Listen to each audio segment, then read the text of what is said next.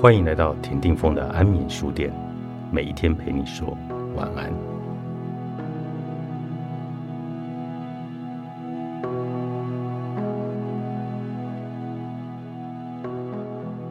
记仇是一种负面的表现吗？还在相信放下会更好的说法吗？其实，一流的领袖、国际巨星、金牌选手的成功特质。都懂得如何正向记仇。今天的主题书《成大事者懂记仇》，我们来跟各位来分享听众呢所传来的记仇的故事。瑞芬他说：“我小时候爸妈离婚，我是阿公阿妈带大的。阿妈对于妈妈当时要求离婚很不谅解，就把气都出在我身上。”从小每天做不完的家事，还要承受无情的打骂，那种骂是无法形容。怎么会这样来对自己的孙女？爸爸也是借酒浇愁，然后怒气都对着我一人。当时我每天心里都很怨恨，恨为什么妈妈要离婚，放我一个人来受苦？恨阿妈为什么要这样对待我？但是。虽然很恨，我还是很有责任心的照顾阿公阿妈，而我的怨恨也越来越深，一直到我要结婚时，还是被阿妈打骂说我是狐狸精生的女儿，才会像她一样早婚。其实我会想结婚，是想脱离这种家庭，所以没有想清楚就嫁了，一直到我怀孕生了小孩。阿妈的态度完全改变，每天打电话来问候曾孙，甚至为了他搬来我家隔壁。那时我对他的恨也一点一滴慢慢没了，甚至有了小孩后，也能理解自己的妈妈想离婚的心情，所以也不怨了。现在只要心里有怨恨时，我就先深呼吸，然后暂时离开那个想法。去做自己喜欢的事，比如听自己喜欢的歌、看喜欢的书，或者去走走看看，然后再回头来看自己当时怨恨的事。那时已经没有这种感觉了。随着年纪增长，我的想法也跟着成熟，会去想怎么样让自己不要再生气了。第二位朋友的来信，丁荣。我跟一位朋友合伙投资房子，共同奋斗了两个月后，他说要抽引根，因为他发现自己爱我太深，由爱转恨。从此我陷入了危机，因为所有的房子是我的名字，我是房仲，我必须负责。所有人只对我，不知道有他的存在。我步入深渊，四处借钱。甚至高利贷、当铺、睡车站、自助洗衣店、便利超商。如今我终于解套了。我恨他，他让我生不如死；也感谢他，让我学会谦卑、谨慎为事。痛苦换来的经历，泪水换来的房子。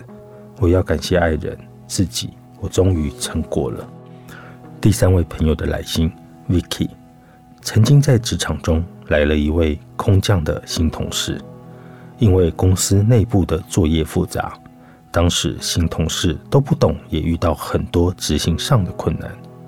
我基于同情他的遭遇，因而经常主动伸出援手来协助他，但却导致自己常常加班，非常辛苦。经过了一段时间后，这位新同事因为内部某些内斗原因，意外升为主管。没想到，对方竟恩将仇报。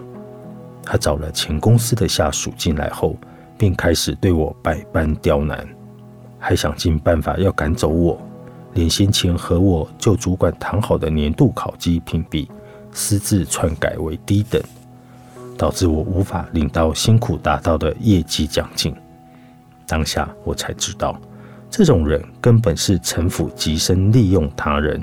用完就丢到一旁，赶尽杀绝。这辈子我都不会忘记这场经历，真心被人践踏的感觉。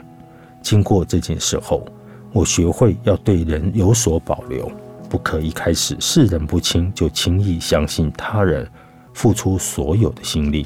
但我也告诉自己，就算遇到这样的坏事，还是要保留善良的初衷，只是往后要更谨慎应对，才不会再吃亏。谢谢以上三位朋友的来信。陈大使者董记仇在这本书里，里面有一段是如何正确的处理怨恨。开始处理怨恨之前，需要准备的物品如下：一、笔记本、电脑或者其他可以书写的纸张或本子；二、时间。起初可能需要两个小时，但练习后，一个怨恨应该只需要一个小时。三、至少一个原始的怨恨。首先，我们来写下发生的事件，篇幅的长短随意，可以使用第一人称或者第三人称，应该要包含事件中所有相关的细节，也许还可以提到背景故事，描述实际发生的情况。包含必要的前后脉络与背景铺陈，其中没有描述你对事件发生时的感觉或想法，但这个部分你也可以纳入。写完之后，不要马上读，不要写完怨恨故事就马上从头到尾读一遍，先把它搁在旁边一晚。你也可以按照自己的意思，一次只写一个或者许多的怨恨。到了隔天早上，重读你的故事。隔天早上，把你的故事从头到尾读一遍。这是哪一种类型的故事呢？是残忍的，还是不公平的？是忽视、抛弃？无论是哪一种故事，都来试试看，能否添加一点幽默感进去这个故事里面。把幽默和趣味加进故事。尽量把所有的幽默感和趣味都加到怨恨的故事里。如果该事件的冲击力压垮了你，让故事失去乐趣，也不要担心。重新审视一次内容，自问：假如我能够重写故事，只改变自己行为的话，毕竟我们改变不了记仇对象的行为，这点我们必须有所认知，不然会白费力气。但你要想一下，那我能改变什么呢？接着，我们来重写这个故事。现在，重写故事，改变成你预期的行为和另一种结局。这部分你可以编造，因为你现在诉说的是一个虚构版的故事，所以如何写，全部都是由你自己来决定的。再来，把前后两则故事一起来比较。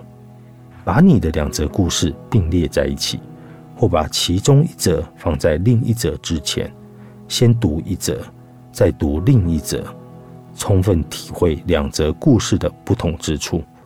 试问，你对这个原始怨恨所产生的负面感觉强度，是不是有一部分是来自于对自己改变不了的过去而感到挫折，或者？对于没有做出应该做的正确行为而感到愤怒呢？在这两个问题中，通常会有一个或两个答案是肯定的。有了这一层认识，就能体会该怨恨带给你的强大负面的情绪，并不是仅是怨恨本身的错。这层认识能够帮助你消除内心，并且一直讨厌或者要反击对方的执念。然后你就会明白，自己改变不了过去和他人。如果你对这个部分感到挣扎，发现心里不断的想着“可是我不能忍受发生在我身上的事”，那么该怎么办？你必须接受怨恨事件已经发生的事实，必须接受记仇对象是个伤人、危险、伪善、行窃、有乱涂鸦的混蛋。必须接受自己不可能有改变对方的能力，因此不要去尝试，就让对方做出改变的决定吧，或者是等对方准备好了就会自行处理的想法。当然，也有可能对方并不想永远做个道德沦丧的垃圾。无论结果如何，这也与你无关。我们必须要再做下一步，理解该做的正确事的原则。在处理怨恨的方法中，这可能是最关键的步骤。我想透过我的狗布鲁斯特介绍该原则。我在剑桥的家庭有一个小庭院花园，我正打着笔电在写这本书。可爱的布鲁斯特坐在我旁边的沙发垫上，伸直身体，陪伴着我。现在，我如果彻底忽略布鲁斯特的存在，唉声叹气，恼火愤恨地想着，希望那只我想拥有但并不存在的波士顿梗巴特卡能跟我在一起。但巴特卡不在这里，我无法放松，也快乐不起来。那这岂不是世上最愚蠢？最不理性而最没有意义的事吗？甚至帮自己打造一个完全不必设想的惨境，因为身旁明明就有布鲁斯特，却为了不存在的狗而怒气冲冲，那是疯了吧？许多人对于该做的正确事就是这样处理的。在我们的怨恨故事中，该做的正确事通常不再存在。该做的正确事，不再想着烦恼那些无法再做的事。很多人忙着悔不当初，结果忽略了当下该做的事。我们必须彻底的抛弃过去，停止反复思考，才能够正确处理当下，找出当下该做的正确事来付诸实践。如果你的怨恨故事里有该做的正确事，那是你现在还做得到，也应该做的。那就采取行动，纠正怨恨故事里的错误。不过要记住，必须是基于纠正错误的正确目标，而不是我要让他受苦的这种复仇渴望。我们要在怨恨的故事中学习所有可以应用的教训。若某个怨恨故事里该做的正确事不再是可行选项，致使无法改变现况与是非对错。那我们当下该做的正确是学习故事提供的所有教训。只要意识到自己能从怨恨故事中汲取有效的教训，怨恨故事会因此转化为良好的怨恨，就再也不会陷入悔不当初的悔圈。还要心存感激，欣然接受，感谢学到教训的机会，欣然接受怨恨事件带来的真理。当你感激。其内心怨恨所传达的教训，很快就会发现自己开始转念了。你知道吗？在某些方面来说，发生这种事也好，或者最起码也会想着：对不起，真希望没发生这种事。可是我从经验中获得以下的益处，就是让我现在更坚强，让我现在更聪明。我们来列出事件带来的好处之后。我们都可以学习处理残余的负面情绪。现在你的怨恨已经处理了，准备放进怨恨柜，纪念那些伤害或惹怒你的事件。当这个怨恨放进柜子后，依旧会是你心目中的教训与灵感，而你再也不用紧抓着愤怒或痛苦不放。如果你发现自己还有情绪，有一个部分的你，如果还是大喊。可是我好想把他从高楼推下去，请接受自己拥有的这样的感觉，只要不去付诸行动就好。你对记仇采取的行动都不该流于残忍、不公、违法或者有破坏性。你想在自家客厅大喊“混蛋”，请别客气，那样会很有趣的。我向你保证，最后就不会再这么做了。关键在于你要欢迎并接纳负面的情绪，让它想停留多久就多久。这其实是向负面情绪倾注善意和积极，很快的就会因为受到激励而转向正面，或者自然而然的瓦解消失。